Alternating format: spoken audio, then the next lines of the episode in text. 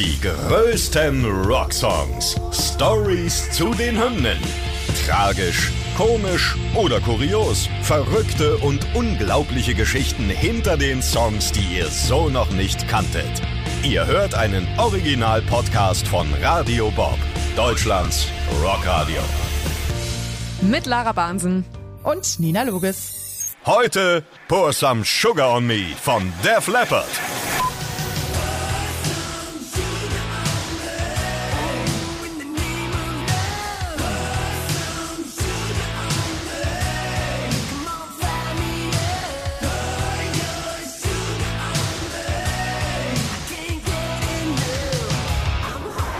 Heute geht es um einen Song, wie ihr gerade gehört habt. Der ist bei mir so klischeehaft im Gehirn abgespeichert, so als äh, Stripper-Song. Der ja. wird in so 90er-Jahre-Filmen, wenn es eine lustig gemeinte Strip-Szene gibt, glaube ich, wird der immer gerne genommen.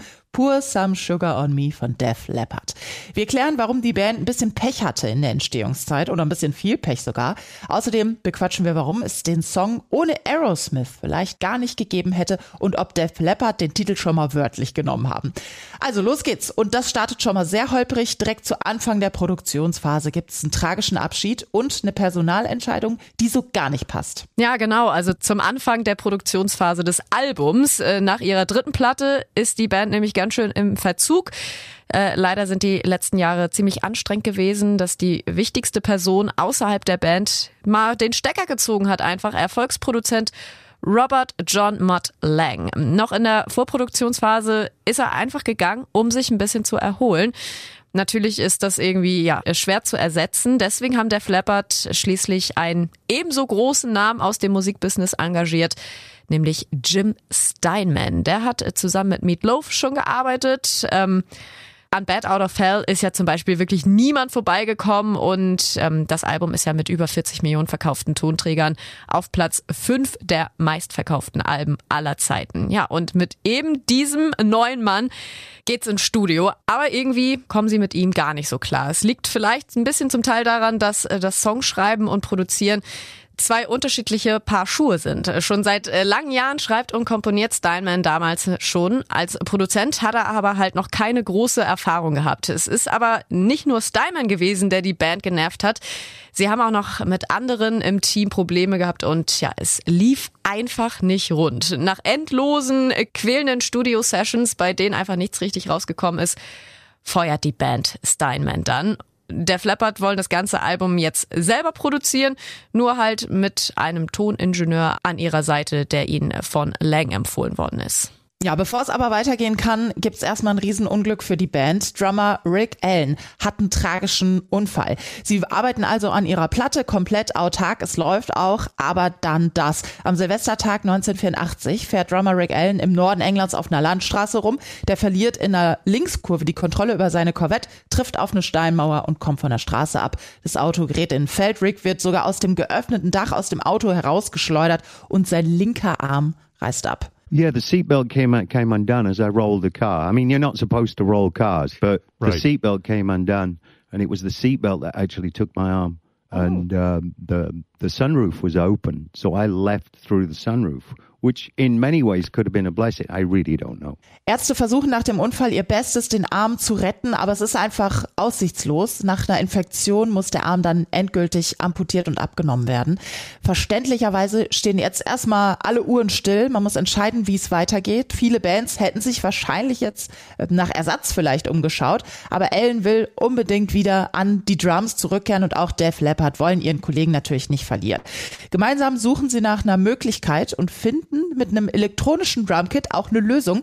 Die Elemente werden einfach so arrangiert, dass er mehr mit den Füßen alles bedienen kann und somit auch nur einen Arm braucht, um wieder vollwertig alle Songs auf den Drums spielen zu können.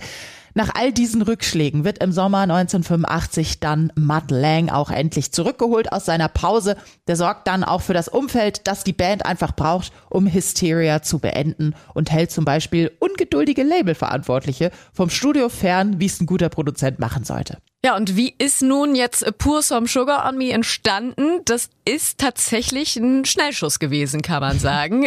Eine fünfminütige Kaffeepause hat den Def Leppard Hit schlechthin gebracht. Sie sind quasi fertig gewesen als Joe Elliott ein kleines Päuschen machen wollte. Die Zeit hat er genutzt, um ein wenig auf der Akustikgitarre rumzuklimpern. Er spielt auch noch, als Matt Lang wiederkommt und der hat direkt gefragt, ey, was ist das denn? Elliot meinte, das Riff sei einfach so eine kleine Idee, die er mal gehabt hat. Keine große Sache. Aber Matt Lang ist äh, ja der festen Überzeugung gewesen, dass es die beste Hook war, die er in den letzten Jahren gehört hat. Uh, five minute coffee break, Mutt disappears, and I started playing this thing that I'd had for a, I guess a couple of weeks, which went.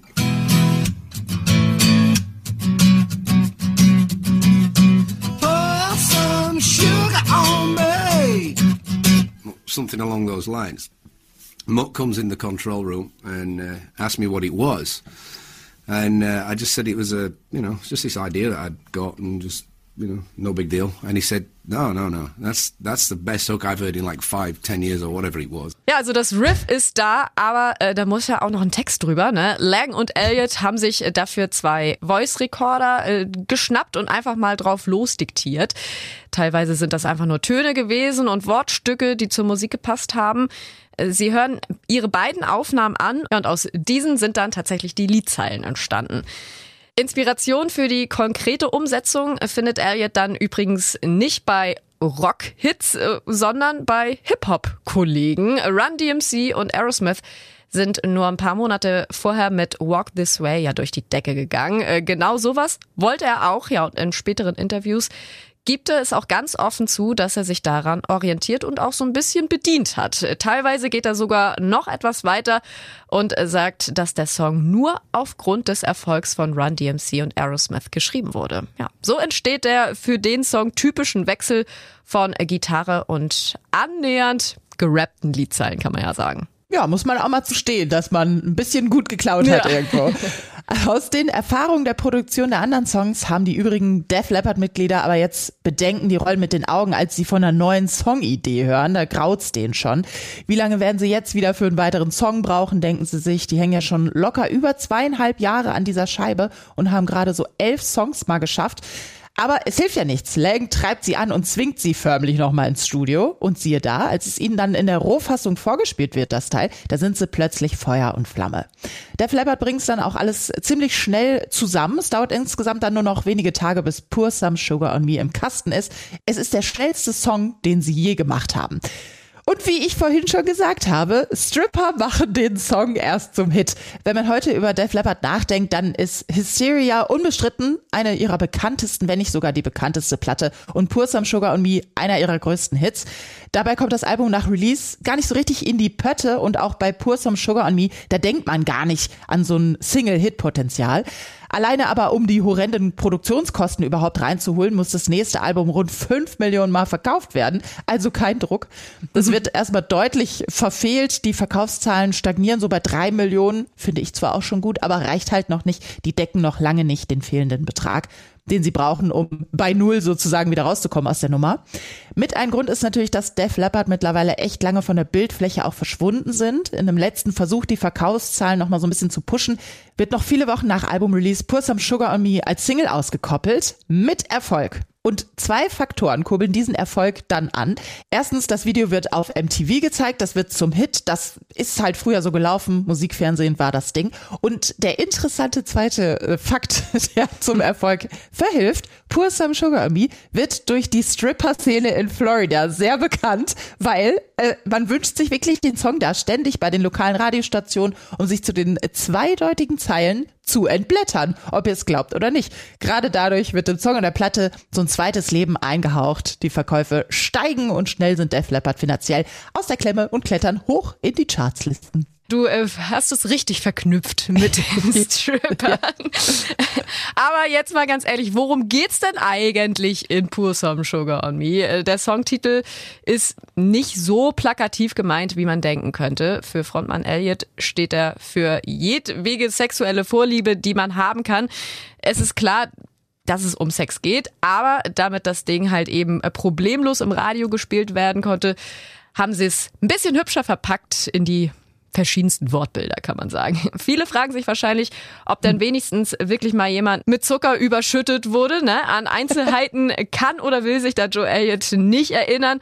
Aber einmal wird er dann von der Frage doch etwas kalt erwischt und sagt, dass es wohl tatsächlich ein einziges Mal backstage so eine Art Wettbewerb gab. Ja. Äh, woran er sich aber auf jeden Fall ganz genau erinnert, ist, äh, dass sie auf der Bühne mal Probleme öfter mit Zucker hatten. Nachdem der Song nämlich rausgekommen ist, haben die Fans laufend so Zuckerpakete auf die Bühne geworfen. Aua. Ja, äh, die Musiker mussten ja den äh, Zucker Zuckerpaketen dann immer ausweichen. Also, das ist geil. Das war so ein bisschen deren Problem, ja. Und äh, bis heute sind Def Leppard aber sehr, sehr stolz auf ihren Song. Äh, Joe Elliott nennt ihn gerne den wichtigsten Song von Hysteria. Er sei vielleicht sogar der wichtigste Titel ihrer gesamten Karriere. Äh, für Gitarrist Colin ist das Lied auch einfach ein Phänomen. Im Studio, ja, ist er irgendwie nicht so richtig was Besonderes gewesen, fast schon langweilig. Sobald er aber vor Publikum gespielt wird, geht der Song einfach ab und begeistert alle. Und es ist ja auch einfach der Song von Def Leppard. Durch ihn und das Album Hysteria und dessen Vorgänger auch Pyromania wurden Def Leppard zu einem der bekanntesten und meistverkauften Acts der 80er. Ja, und ich habe noch einen kleinen Fun-Fact am Ende. Die Geschichte wiederholt sich so ein bisschen, weil bei ihrem 2022er Album Diamond Star Halos, da kam Frontmann Elliot auch noch kurz vor Ende mit einem neuen Song um die Ecke und alle dachten schon so, boah, die Platte ist doch fertig, was willst du denn jetzt noch? Und da hat er der Band Kick vorgestellt, das haben wir auch bei Radio Bob rauf und runter gespielt, ist ja dann zur Leadsingle geworden und er sagt, es hat sich genauso angefühlt wie damals bei Sugar und es kam genauso unerwartet und wir wissen ja, was da passiert ist, war auch wieder ein Hit. Der hat einfach ein Näschen dafür, der Mann. Die größten Rocksongs. Stories zu den Hymnen. Ihr wollt mehr davon? Bekommt ihr jederzeit in der MyBob-App und überall, wo es Podcasts gibt. Und die geballte Ladung an Rocksongs gibt's nonstop in den über 40 Rockstreams, in der App und auf radiobob.de. Radio Bob. Deutschlands Rockradio.